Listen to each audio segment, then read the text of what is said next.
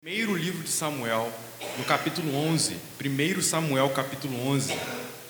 Esse será o texto no qual nós vamos refletir hoje, na expectativa que o Senhor nos conceda entendimento e fale conosco. Primeiro Samuel, capítulo 11.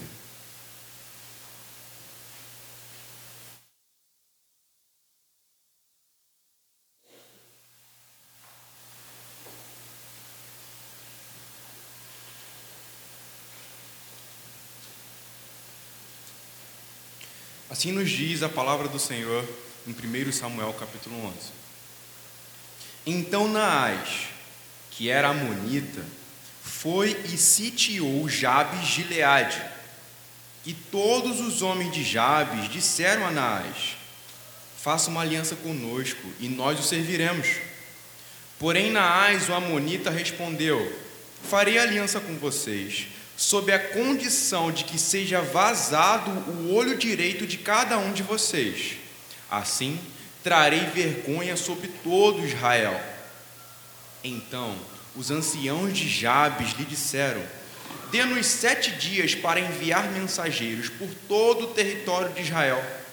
Se não houver ninguém que nos livre, então os entregaremos a você. Quando os mensageiros chegaram a Gibeá, onde morava Saul, relataram este caso ao povo. Então todo o povo chorou em alta voz.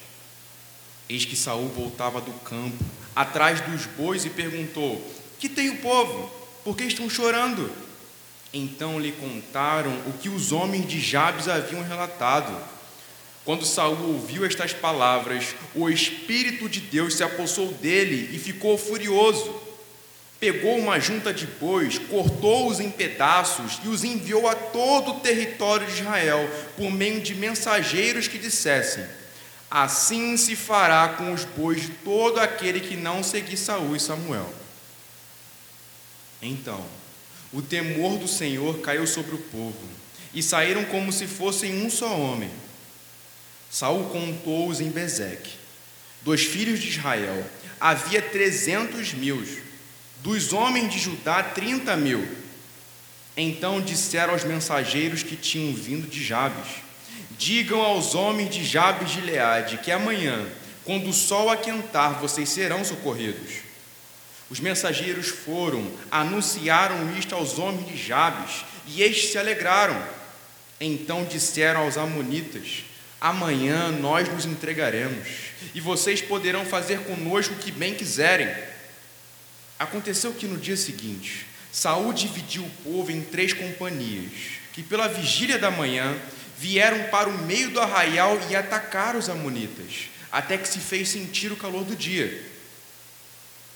Os sobreviventes se espalharam e não ficaram dois deles juntos. Então o povo disse a Samuel: Quem são aqueles que diziam que Saul não deveria reinar sobre nós? Tragam-nos para aqui, para que os matemos. Porém, Saul disse: Hoje ninguém será morto, porque no dia de hoje o Senhor salvou Israel.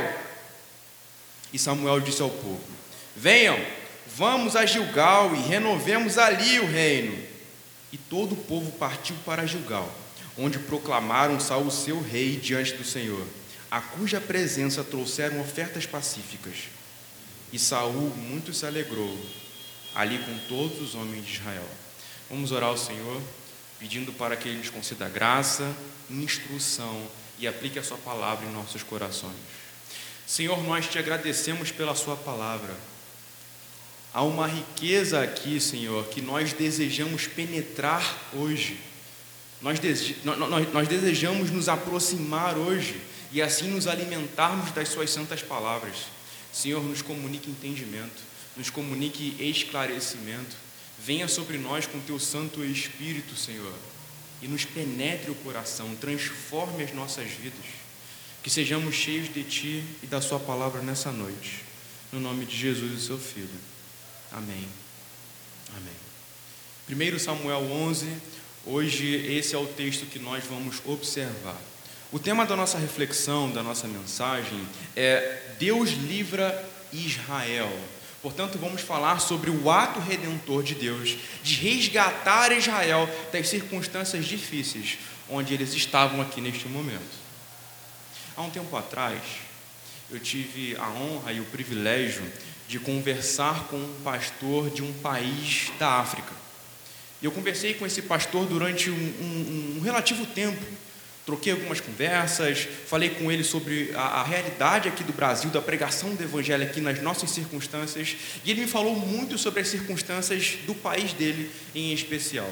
Foi um momento esclarecedor foi um momento de, de, de profunda troca e comunhão. Houve uma circunstância nesse, nesse país africano, lá para o ano de 2017 aproximadamente, onde o, o, o presidente daquele local, que já estava há mais de 20 anos no poder, tentou é, aplicar uma espécie de tirania islâmica naquele local, naquele país. E por que ele fez isso? A maioria daquele, daquele povo, daquela nação, é tudo de, de, de islâmicos mesmo, de muçulmanos. Digamos assim, algo aproximadamente 85% de pessoas lá confessam essa fé e abraçam essa fé islâmica. Portanto, este presidente, que também era muçulmano naquelas circunstâncias, tomou a liberdade de assim fazer. Os poucos cristãos que estavam naquele país, que era bem pequeno mesmo, eles, eles tiveram uma ação para poder lidar com isso. Eles clamaram ao Senhor. E eu lembro que o que aconteceu naquelas circunstâncias foi que houve é, uma intervenção de alianças exteriores que fez com que aquele presidente fosse deposto do seu cargo e assim novas eleições fosse, fossem feitas para que outro presidente entrasse. Então, pensando em termos de circunstâncias normais, por assim dizer, houveram intervenções externas de pessoas ou de alianças exteriores com outros países que tirou aquele presidente daquele lugar, certo? Lembro de ter perguntado a esse irmão, nesse contexto desse país, o seguinte: é, o que, que vocês fizeram quando essas circunstâncias tão difíceis vieram sobre vocês? Eles disseram o seguinte: Nós clamamos e o Senhor tirou aquele homem daquele lugar. É interessante pensar de que, é, humanamente falando, aquele homem sai daquelas circunstâncias daquele país porque alianças externas o fizeram. Mas quando o, o, esse, esse, esse, irmão vai relatar o feito e o ocorrido, ele deposita a, a, a basicamente toda a expectativa e todo o fundamento do livramento naquilo que o Senhor fez. Esse relato, de alguma maneira, tem um pouco a ver com aquilo que nós vamos refletir hoje aqui. Porque quando o povo de Deus está sob opressão, quando o povo de Deus está sob a ameaça inimiga, ele tem alguém a, a, quem, a quem recorrer. E quem é este que o povo clama? E quem é este que o povo de Deus recorre? É o próprio Senhor, é o próprio Deus. É este lugar que nós devemos ir, é para este lugar que nós devemos correr, quando enquanto o povo do Senhor estamos sob ameaça. E é para este local que esses irmãos, nesse outro contexto de país, quando estavam sob opressão de sua fé, correram.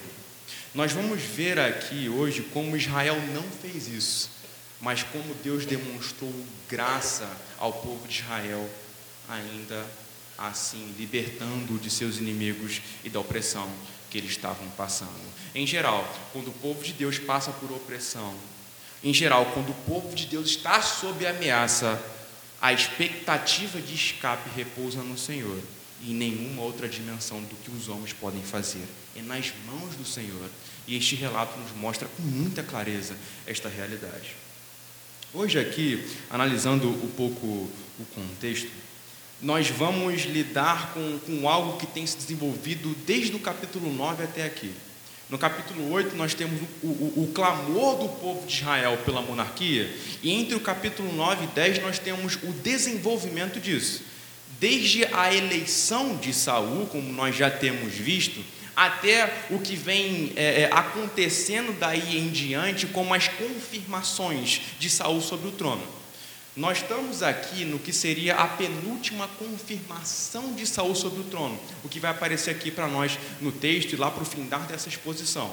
É a penúltima, porque existe depois uma que vai acontecer no capítulo 13, na qual Saul vai fracassar profundamente. Mas aqui no capítulo 11 nós temos um cenário de êxito de, nessa, nessa, nessa confirmação que vai ser feita aqui a respeito do reinado de Saul. Espero que o Senhor nos conceda graça e entendimento ao abordar esse texto. É, hoje nós vamos observar o texto em três pontos, em três perspectivas. O primeiro ponto é sobre a falha do povo. O povo de Israel se vê sob ameaça e tem uma reação e nós vamos observar qual foi a reação do povo aqui. O segundo ponto é sobre o Espírito Santo, como ele operou aqui nas circunstâncias da vida tanto de Saul quanto do povo de Israel. Em terceiro lugar, sobre o Senhor poderoso e soberano conduzindo as circunstâncias. É, então, nós vamos nos aproximar do texto nesse momento. Eu peço que você venha com a sua Bíblia aqui em 1 Samuel capítulo 11 e observe comigo o versículo 1. E aqui começa a tensão do texto, ou seja, aquele momento onde é, a coisa fica difícil para o povo de Israel e alguma coisa precisa acontecer com resolução para essa história. Capítulo 11, verso 1, observe comigo. Então Naás, que era amonita, foi e sitiou Jabes Gileade. Ok, quem era Naás? Quem é este homem que está aqui cercando uma cidade do povo de Israel? Naás, ele era, ele era de Amon, e pelo que, e pelo que o texto descreve para nós aqui um pouquinho mais para frente, e também nas circunstâncias históricas aqui desse texto, ele era uma espécie de imperador que estava empenhando, por assim dizer, o que seria é uma, uma, uma jornada de dominação e Israel estava aqui nos planos desse imperador que era Naás. Naás, como filho de Amon, ele é basicamente descendente de Ló.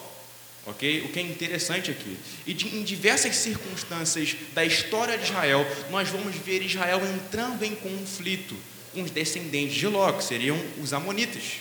Então, é, essas circunstâncias do texto aqui, esse momento do texto não é diferente. Há um conflito com Naás, que é uma espécie de rei e imperador que quer subjugar o povo de Israel. Então, o povo está sob conflito. O povo está em grave momento aqui. E uma das coisas que é importante notar, tanto entre o Antigo e o Novo Testamento, é que o povo de Deus está sempre sob circunstâncias de oposição. O povo de Deus está sempre sob circunstâncias de, de inimigos contra a fé, pelo fato deles estarem em aliança com o único e verdadeiro Deus, tanto no Antigo quanto no Novo Testamento. Isso parece algo como novidade do Novo Testamento, quando Jesus trabalha isso em alguns capítulos, né? De que o povo de Deus seria perseguido por carregar o seu nome. No entanto, no Antigo Testamento, o povo também padecia nesses termos. É claro que muitas das vezes, onde o povo foi oprimido pelo, pelo, pelas nações ao redor, foi por conta dos seus pecados. E nós temos aquele ciclo lá em Juízes que nós já estudamos, onde o povo pecava. Vinha opressão sobre o povo por parte de outras nações por conta desses pecados, como uma medida de juízo de Deus. O povo clamava, Deus libertava, e então acontecia tudo de novo. A gente viu isso acontecer, mas essa não é as circunstâncias deste momento desse texto, porque o texto não descreve isso nesses termos. Então, o povo de Israel está sendo perseguido enquanto povo de Deus, por ser povo de Deus. Nós não podemos pensar que a nossa fé em algum momento deixará de passar por oposições seja ela de natureza física, seja ela de natureza conceitual ou social, isso sempre nos ocorrerá. Agora, como nós devemos reagir como povo de Deus diante de opressões que vêm sobre nós? O povo de Israel aqui demonstra três tipos de reações quando o inimigo se opõe a ele enquanto povo. E esses três tipos de reações são coisas que nós, como povo de Deus, não podemos fazer. E eles fazem aqui. A primeira coisa que eu quero observar é que o povo de Israel, uma vez pressionado, ele desobedece à aliança. A primeira perspectiva, então, aqui da reação negativa do povo, ele desobedece à aliança. Mas como assim ele desobedece à aliança? Se vocês observarem aqui, logo no verso 1, observe o que, que os homens de Jabes Gileade vão, dizer a Naás. Observe aqui. Faça uma aliança conosco e nós o serviremos. Ok. É, então você tem um povo aqui sobre que está com muito medo e está pedindo, ó, faça uma aliança que assim vai ficar livre de qualquer oposição que nos leve à morte aqui, certo? No entanto, é, fazer aliança com outras nações ou com outros povos era terminantemente proibido ao povo de Israel. Era transgressão da lei fazer esse tipo de coisa e o povo de Israel estava fazendo. Em Êxodo capítulo 34, Êxodo, Êxodo perdão, é, não, é Êxodo mesmo. Êxodo 34, versículo 11 ao verso 17. O texto bíblico nos diz o seguinte: Observe o que hoje eu ordeno a vocês. Eis que expulsarei da frente de vocês os amorreus, os cananeus, os heteus, os ferezeus, os heveus e os jebuseus. Abstenham-se de fazer aliança com os moradores da terra para onde vocês vão, para que isso não seja uma armadilha no meio de vocês. Pelo contrário, derrubem os altares deles, quebrem as suas colunas e cortem os postes da deusa Azerá. Então, é, o povo de Amon ficava ao oriente de Israel, enquanto que os filisteus ficavam basicamente ao ocidente de Israel e estava sempre em conflito com as nações, por assim dizer. Deus não queria que Israel fizesse aliança com eles, mas o povo, por medo, ao invés de confiar no Senhor, esse povo vai e faz aliança com essa nação, o que era terminantemente proibido de se fazer. O povo de Deus, sob ameaça, não pode pecar. O povo de Deus não pode flexibilizar o compromisso com a sua fé, porque está com medo. Não pode. Aliás, é importante salientar esse aspecto, que um dos aspectos onde é, Israel era resguardado pelo Senhor no pacto que tinha com ele, era ter proteção militar vinda de Deus. É interessante falar isso, né? Mas era Deus que protegeria Israel de qualquer oposição inimiga, de guerra, ou seja o que for. Em Deuteronômio capítulo 28, e agora sim um texto de Deuteronômio, capítulo 28, versículo 7, o Senhor nos diz: O Senhor fará com que os inimigos que se levantarem contra vocês sejam derrotados na presença de vocês. Eles virão contra vocês por um caminho, mas fugirão da presença de vocês por sete caminhos. Olha que promessa maravilhosa. Mas o povo, por medo, não creu na promessa e quebrou a aliança, quebrou o pacto, desobedeceu ao Senhor. Bastava que o povo confiasse no que Deus havia prometido e eles seriam livres e ficariam bem. Bastava que o povo confiasse no Senhor. Em Mateus capítulo 10, quando Jesus está preparando os seus discípulos para os desafios que eles vão viver enquanto discípulos, ele diz o seguinte para eles: Olha só, todos os cabelos das vossas cabeças estão contados. Se eu quiser, nem os cabelos das cabeças de vocês vão se perder, porque estão contados.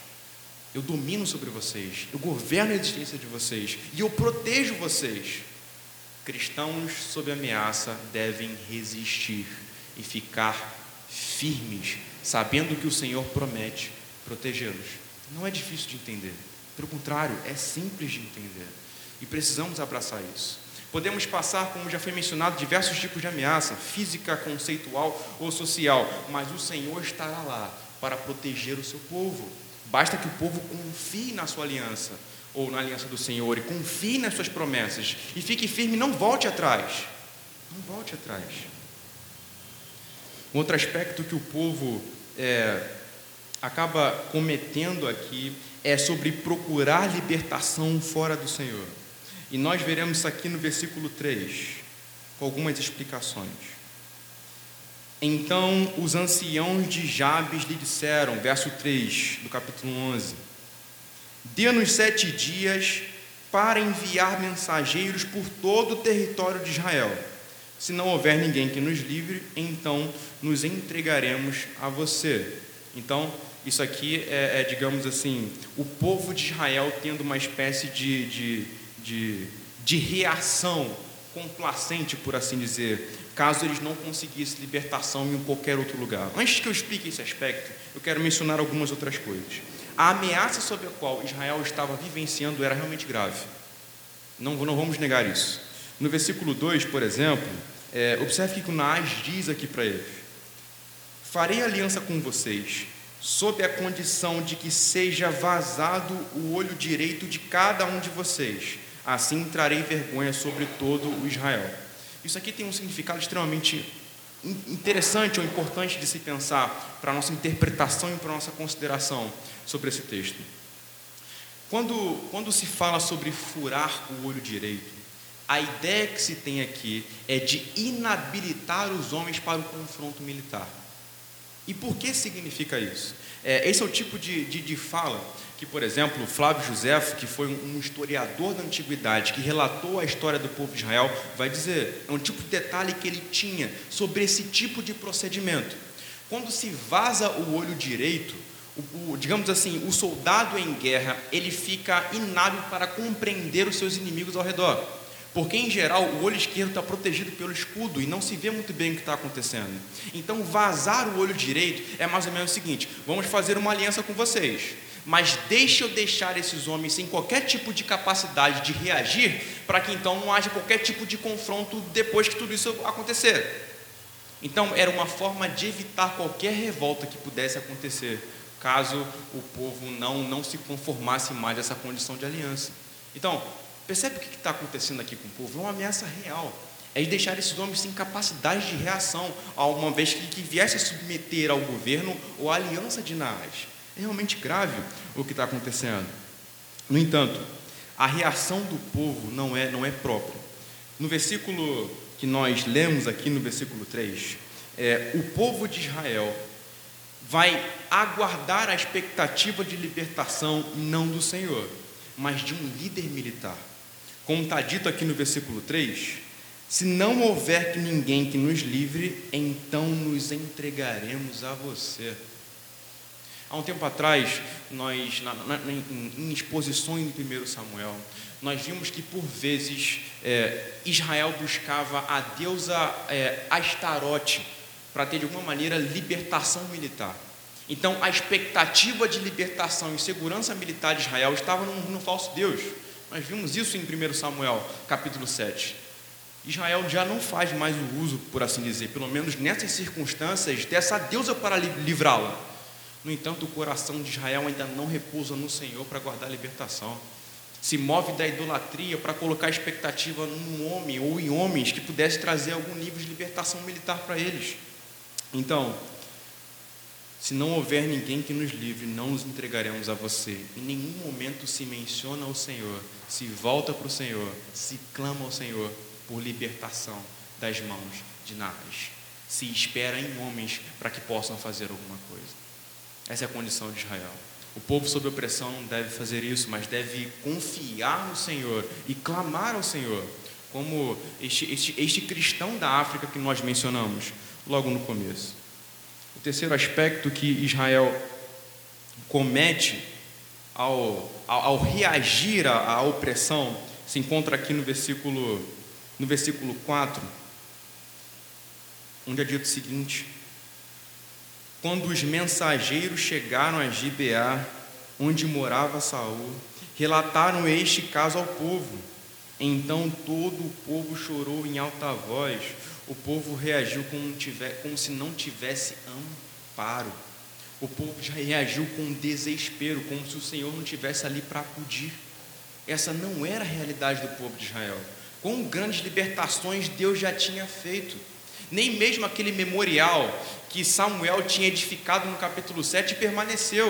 O que, que era o memorial? Vocês lembram do memorial? Até aqui nos ajudou o Senhor e continuará nos ajudando. Mas eles se esqueceram disso e estão aqui desolados sem expectativa nenhuma. Mas Deus é poderoso para poder salvá-los, para poder libertá-los. Mas eis o povo aqui duvidando novamente do Senhor, como se o Senhor não pudesse libertá-los. É triste a condição do povo de Israel. Então, para recapitular, o povo de Israel, aqui, a primeira coisa que ele faz em sua, em sua reação é desobedecer à aliança, uma vez pressionado, depois procurar libertação fora do Senhor, e uma vez que não acha, desesperar-se. Em 1 Samuel capítulo 17, verso 26, eu peço que você possa ir até lá, já que é tão pertinho. Perceba a reação contrastante aqui de quem confia no Senhor. 1 Samuel 17, verso 26.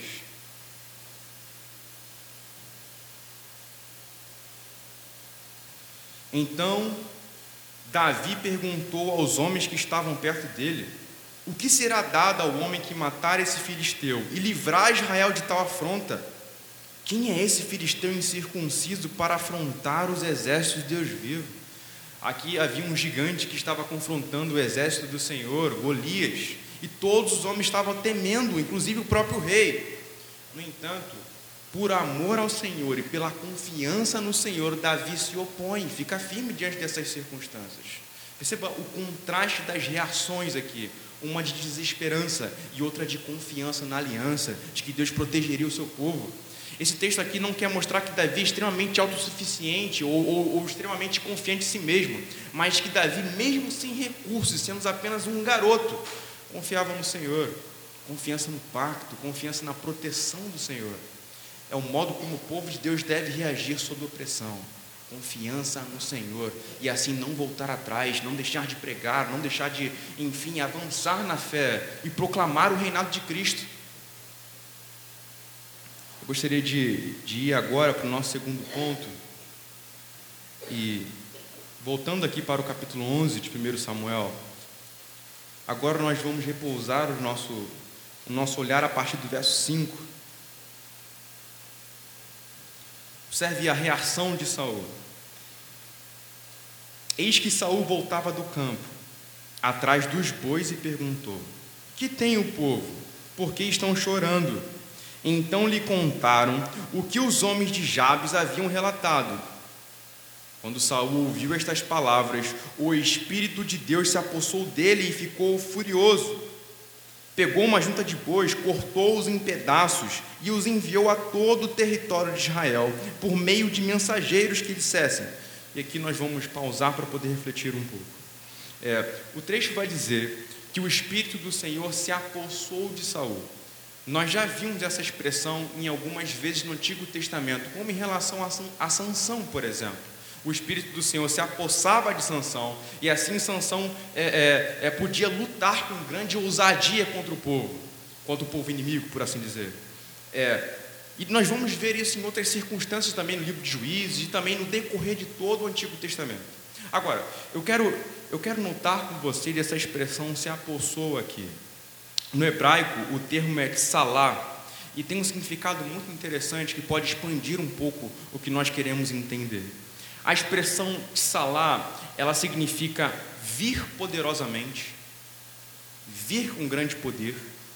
Significa também, aqui ampliando o significado, impelir a ação, projetar para a ação, empurrar para a ação, tornar eficaz e também tornar próspero e bem-sucedido.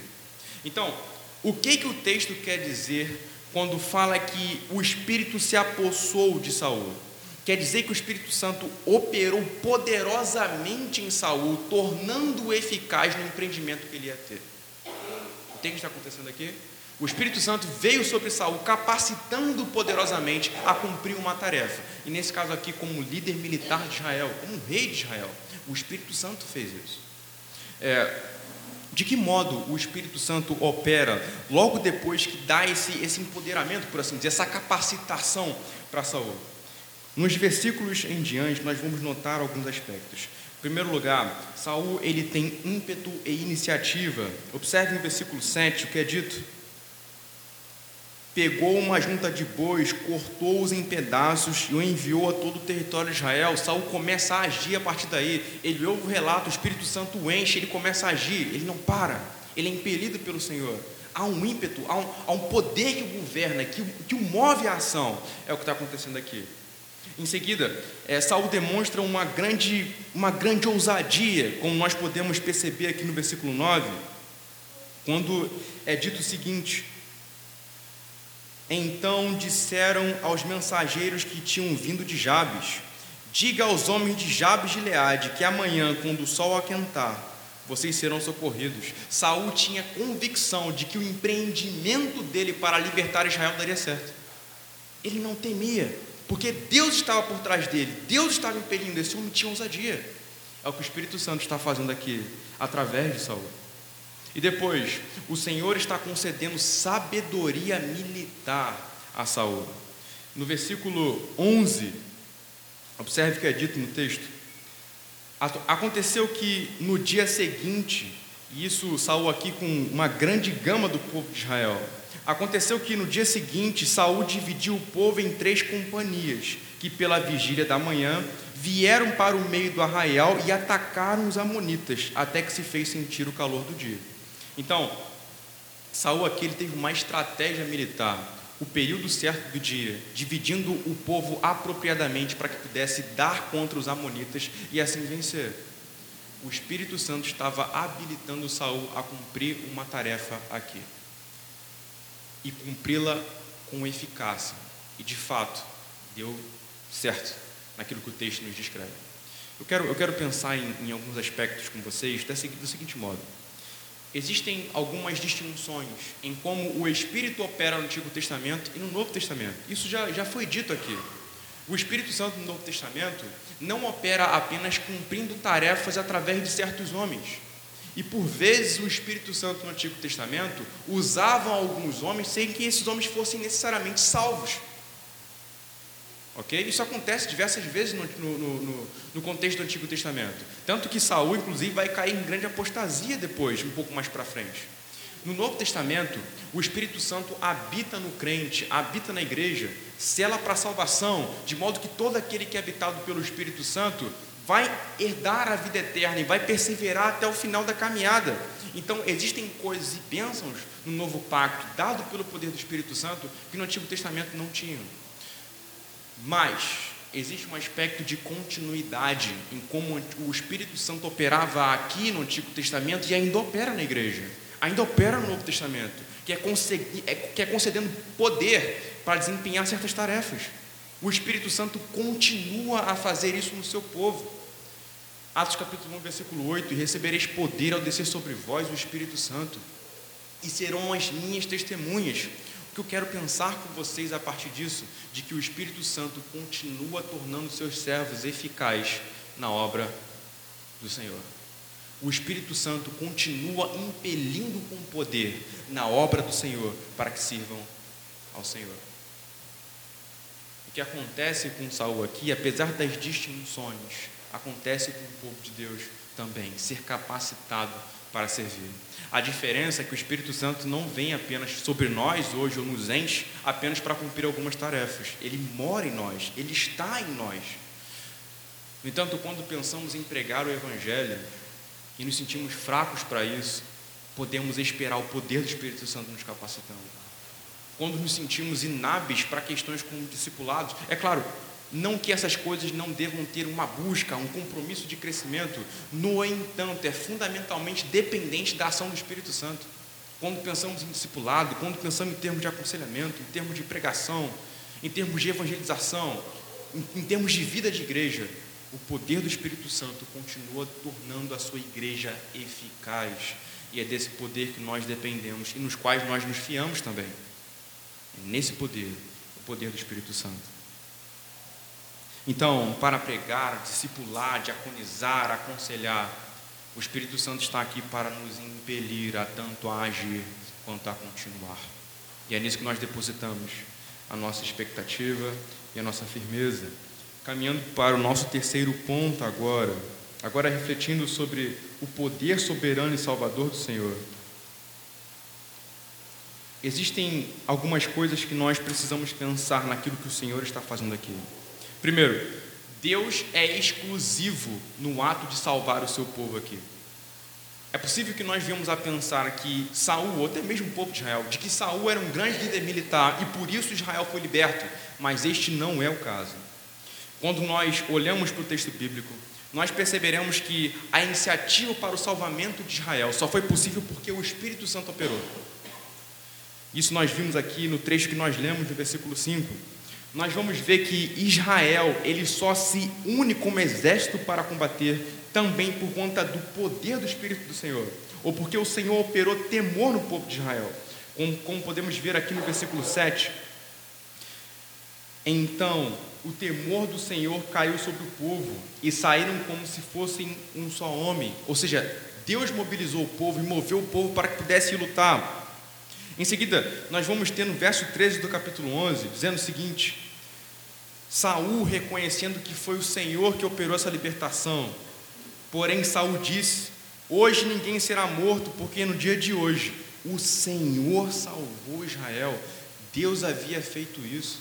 Portanto, Deus é exclusivamente aquele que salva o seu povo.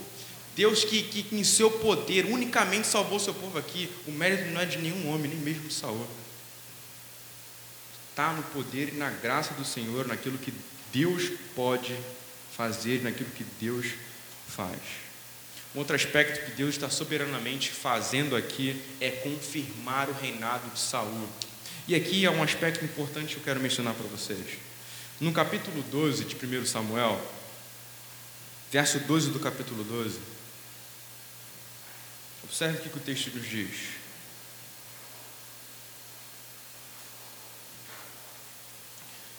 Quando vocês viram que Naás, rei dos filhos de Amon, vinha contra vocês, vocês me disseram: Não queremos um rei sobre nós, quando na verdade o Senhor seu Deus era o rei de vocês. Então, perceba que é, Naás já era uma ameaça em potencial contra Israel, quando Israel solicitou um rei para Samuel. Consegue observar isso?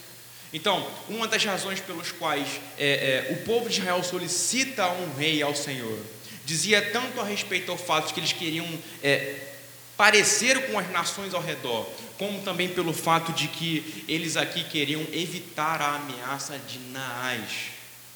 Esse, esse, esse, é algo que deixa um pouco mais claro o próprio texto bíblico e as próprias motivações de Israel a solicitar um rei. Quando, de alguma maneira, é, Deus usa Saul para poder vencer esse, esse, esse imperador, esse rei Naás. Ele faz com que Saul cumpra as expectativas do povo. Ok? Quando você chega no final do capítulo 10 aqui, é, nós vamos perceber que não existe por parte de alguns homens muita expectativa em relação a Saul ainda. No versículo 27 do capítulo 10, por exemplo, mas alguns homens malignos disseram: como poderá este homem nos salvar? Então, não havia total segurança e lealdade ao reinado de Saul ainda.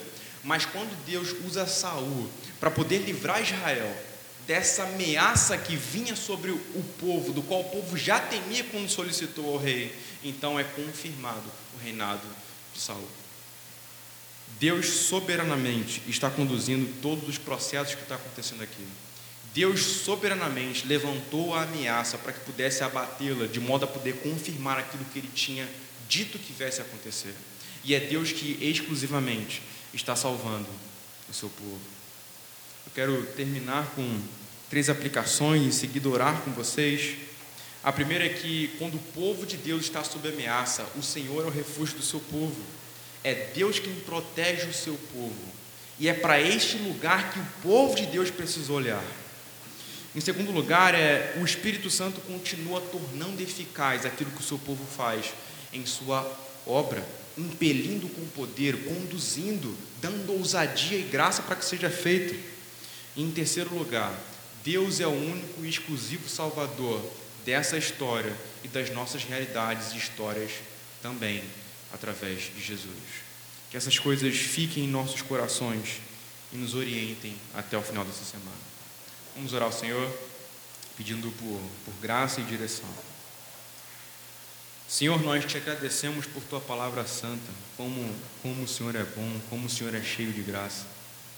Obrigado por aquilo que o Senhor nos ensinou hoje, de que o Senhor é o único Salvador, o Senhor é suficiente nesse sentido, de que o Senhor é soberano e conduz todos os passos, de que o Senhor protege o seu povo, se faz refúgio.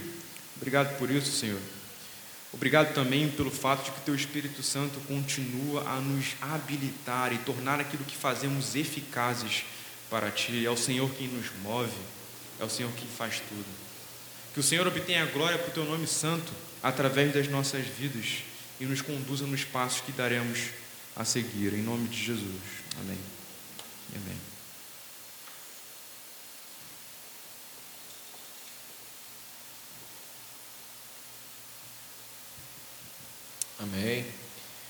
O Senhor nos falou esta noite, de modo poderoso, sobre a confiança que devemos ter no Senhor. Né? A nossa fé, ela se revela em confiança ou em incredulidade. E o nosso irmão, pregando a palavra do Senhor, nos mostrou aqui como o povo de Israel foi incrédulo quanto ao Deus que ele tinha. Nós temos um grande Deus, nós temos de confiar em Deus não porque Deus vai ser mais confiável, mas porque Deus é confiável. Devemos revelar isso é, tomando parte nos nossos lábios, agradecendo e louvando o Senhor diante dos desafios, dizendo sim, mas o Senhor fará, sim, o Senhor é grande, sim, o Senhor está conosco. Isso precisa ser professado e com atitude é, isso deve ser demonstrado em confiança, que essa confiança no Senhor seja inabalável, porque o nosso Deus é fiel. Amém? Estaremos, pela graça do Senhor, juntos no domingo à noite, às 18 horas, dando continuidade aos sermões em Romanos capítulo 8. Traga pessoas, convide irmãos, parentes a estarem aqui também nas 18 horas deste domingo. Vamos agradecer ao Senhor pelo que Ele nos falou, para onde Ele nos apontou. Amém? Pai amado e bendito, graças te damos. Tua palavra pregada enche o nosso coração de fé. Fé vem pelo ouvir. Estamos aqui esta noite, Pai, ah, confiantes de que esta palavra que foi pregada a nós, palavra de esperança, palavra que não se abala, palavra que não muda, seja em nosso coração aplicada de tal forma, Senhor, que os temores de todos nós que chegamos até aqui sejam dissipados. De que cada medo, angústia, falta de fé, que possa ter chegado junto do nosso coração até aqui, já tenham sido durante a mensagem lançados fora. Bendito seja o nome do Senhor. Agora, Pai, enche o nosso coração desta santa confiança no poder de Deus, na obra completa de Jesus nos ajuda, Pai, a identificar onde nós temos declinado desta fé, Pai. Que de modo apropriado venhamos a responder com obediência esta noite. Não uma obediência amanhã ou talvez algum dia, mas uma obediência agora, coração prostrado diante do Senhor. Bendito seja o Senhor. Agora, Pai, quando formos embora, te pedimos que o Senhor nos acompanhe. Na verdade, o Senhor nos guie. Na verdade, o Senhor nos leve até nossos lares. Que possamos ir até o Senhor, Pai, com alegria logo mais à noite, antes de dormir, agradecendo ao Deus fiel que nós temos. Assim a igreja ora, confiante na vitória de Jesus Cristo na cruz do Calvário, e neste nome nós oramos. Amém e amém. Deus abençoe a todos.